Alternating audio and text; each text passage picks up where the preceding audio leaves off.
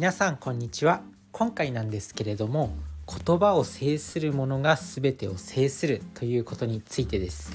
今回はね心配すんな全部うまくいくっていうヒカルさんが書かれた本の中からとても自分が学びになったというかなんか一番印象に残った部分があるんでそれをちょっと音読してまあ、自分自身のそのどう使っていくかどう自分の人生に生かしていくかっっていうのをお伝えするとともに皆さんもこのこの考え方を参考にしてみてください。ということで、まあ、言葉を制するっていうチャプターちょっと音読したいと思います。言葉を制するものが全てを制する。僕はそう思っている。あなたが初対面の相手を前にまずやることは何だろう挨拶と自己紹介だ。当然それは言葉で交わされる。今の仕事を成功させたい。だから相手に熱意を伝えたいコンセプトを伝えたい。そこであなたに必要なものは何だろう？言葉だ。力のある言葉だ。好きな人に告白するのだって言葉だ。そこで変な言葉を投げると振られる。経営も政治も言葉だ。優秀なリーダーはみんな言葉で人々を魅了する。人を動かすのは物でもお金でもない言葉だ。言葉一つで大炎上もすれば言葉一つで大きな賛同を得られもする。だから僕は言葉にとことんこだわってきた。つまり話術トーク力だ。僕が YouTuber として成功した一番の要因は人を一気に引き込める話術があったからだと思っている。その自負はある。僕は小さい頃から話術に自信があった。小学生のくせに学校の先生を論破していたくらいだ。だから僕は話術の天才なのだろう。神様には感謝しかない。神様は僕に大きなギフトをくれた。でもただ才能に甘えていただけではない。試行錯誤を重ね話術に磨きをかけてきた。そして今の僕がある。僕は子供の頃から話術の練習を繰り返しやってきた。例えば先生に怒られたらどう言い返すのかみたいな身近なシチュエーションからもし兄が亡くなったら葬儀でどんな弔辞を述べたらいいのかみたいな。それこそ突拍子もないシチュエーションまでいろんな状況を想定して部屋で一人ブツブツと喋っていた。何をどう喋れば相手の心を動かせるのかをシミュレーションしていた。そうした試行錯誤の過程で気づいたことがある。トークにおける絶対不可欠なポイントというべきものだ。それは自分の中に答えを用意しておくということだ。これでトーク力に大きな差がつく。どんなに話し下手な人でも自分の名前年齢性別を聞かれたらスムーズに返せるだろう。自分の中にはっきりした答えがあるからだ。コミュニケーションが苦手なオタクの男の子がいるとする。彼は女の子の前だとギクシャクするかもしれない。でも仲間内になればその口は滑らかになる。好きなアイドルや好きなアイドルやアニメについてならいくらでも話せるだろう。これも答えがあるからだ。あのアニメのあの回のあいつのセリフが最高だったという答えが彼にはある。喋りのプロといえば芸人さんだ。芸人さんはこう聞かれたらこう返すというパターンをたくさん持っている。いわゆる鉄板ネタというやつだ。これだってまさに答えだ。芸人さんはその答えを駆使して数えきれないほどの場数を踏んでいく。そうして喋りのリズムテンポ間の取り方を磨きに磨くのだ。もし芸人さんにいきなり専門外の学術的な話題を振ったらどうなるだろうか。最初はしどろもどろになると思う。当たり前だ。知らないこと知らない事柄なのだからそうなる。でもそこはプロだ。すぐに切り替えボケたり突っ込んだりするに違いない。そうやって笑いをとってその場をその場の話を成立させてしまうのだ。そんな力技ができるのはその芸人さんが鉄板ネタ答えをいつもしっかり準備しているからに他ならない。つまり人は答えさえ持っていればいつだってトーク力を発揮できる。それで相手の心をつかむことができる。でも逆はない。答えがないと人を引きつけるトークはできない。だからそもそも喋りが下手な人というのは存在しないのだ。それは喋りが下手なのではなく単に答えを持っていないだけだ。自分の中に答えがないから言いよどむつっかえる話が弾まない要するに準備不足だ。あなたがそれなりのトーク力を身につけたいならぜひ次のことを心に留めておいてほしい。トーク力を高める方法はたった一つだけ。それはさまざまな事柄についてあなたなりの答えを持つということ。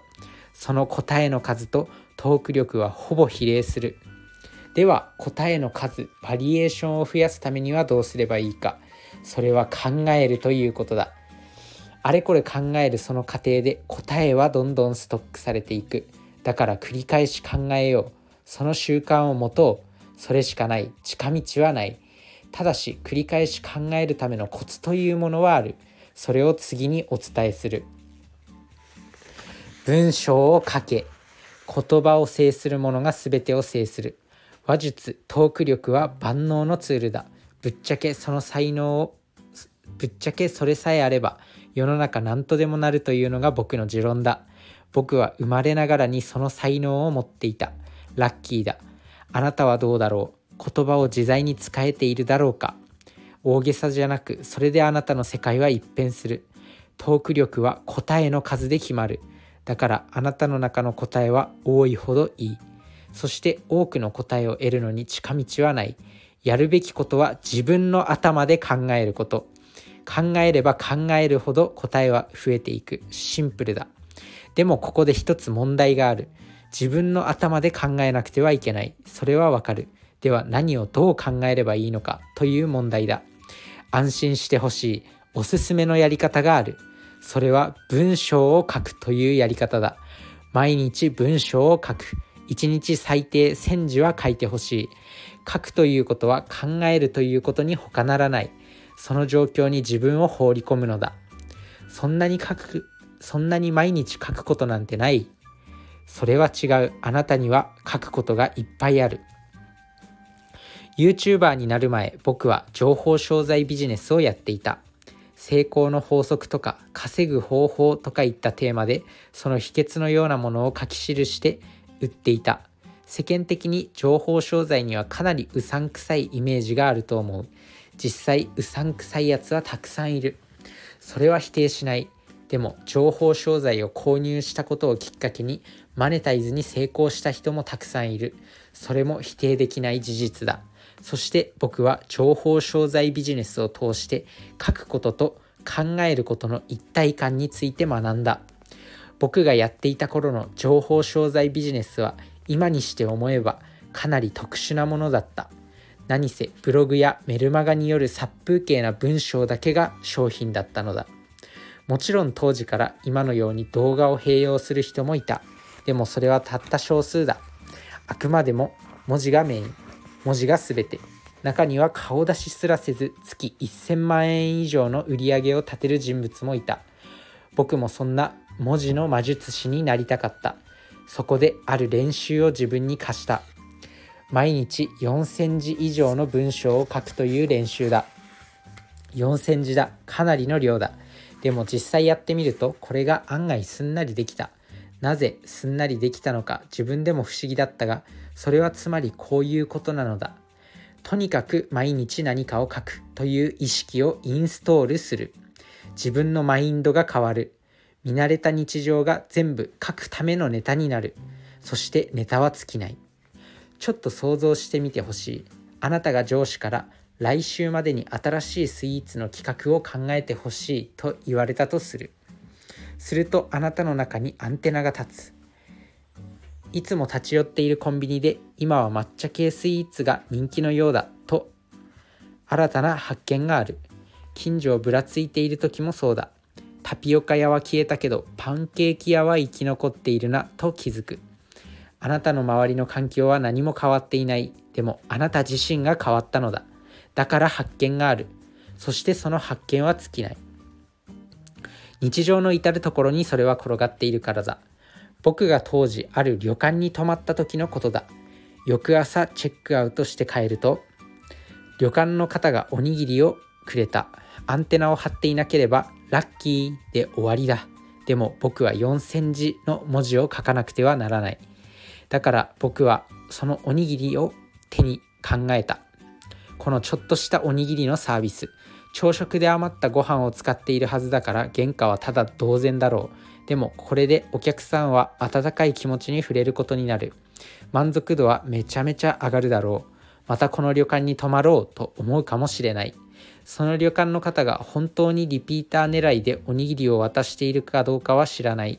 でもこの原価ほぼゼロのサービスをマーケティング費に換算したら数千円の効果はありそうだ。おにぎりのようなちょっとしたことでもネタになる。考えを膨らませるための発見になり得る。それもこれも文章を書くという目標設定があるからだ。書くというのは考えるということに他ならない。さっきそう述べたのはそういう意味だ。そうして考えたことの一つ一つが答えとなってあなたにストックされていく。だからトーク力をつけるためにはまず書くことから始めるのがベストだ。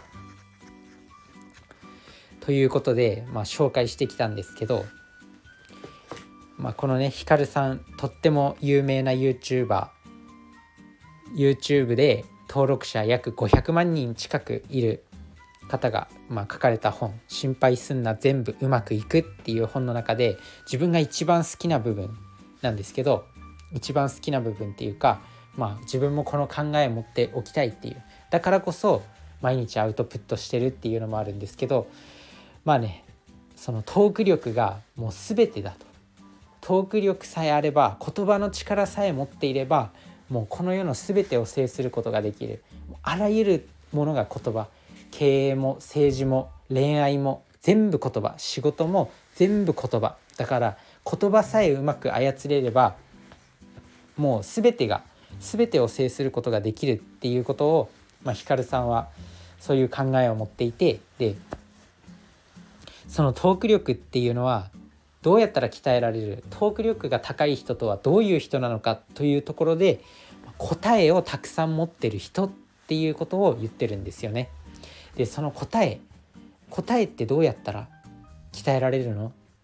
まあそれこそヒカルさんも本の中に書いてたようにオタクの人例えば電車オタクの人とかだったら、まあ、コミュニケーション力普段のコミュニケーションはめちゃくちゃ苦手だけど電車のことになるともうすごい喋れる。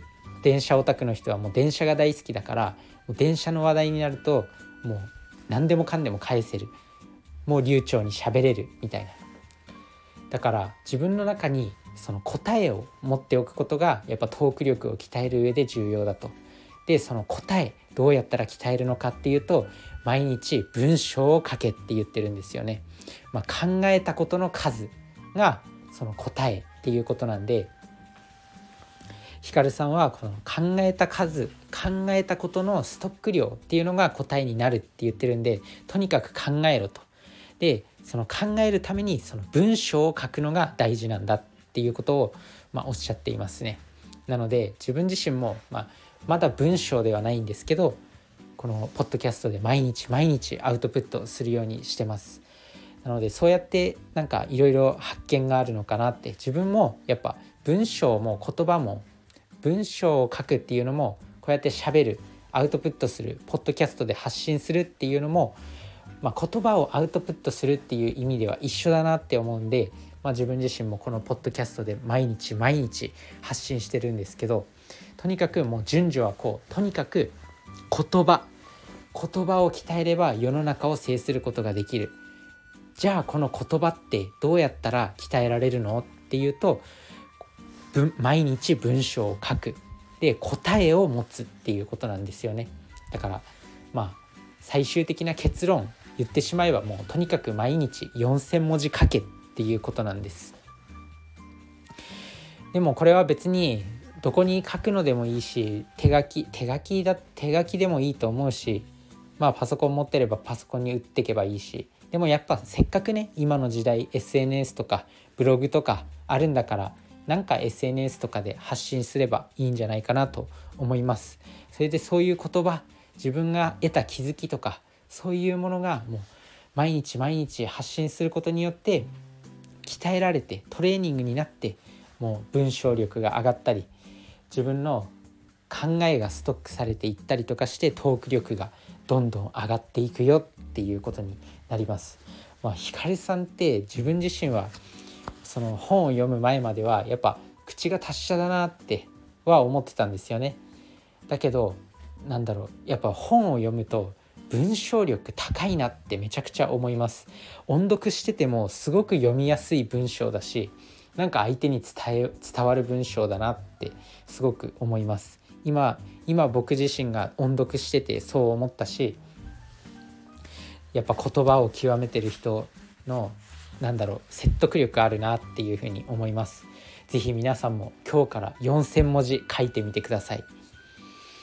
いろいろね役に立つと思います。これが何の役に立つのとか、まあ、最初は SNS とかで例えば発信したとしても誰にも見られないよそんなの。もう一人にも見られないかもしれない。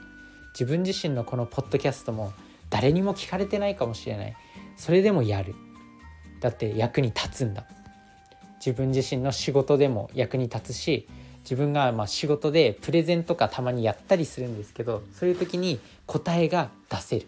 すぐに喋れるっていうことが起きてきたりするんでやっぱりこう毎日アウトプットするっていうのは大事なんだと思います。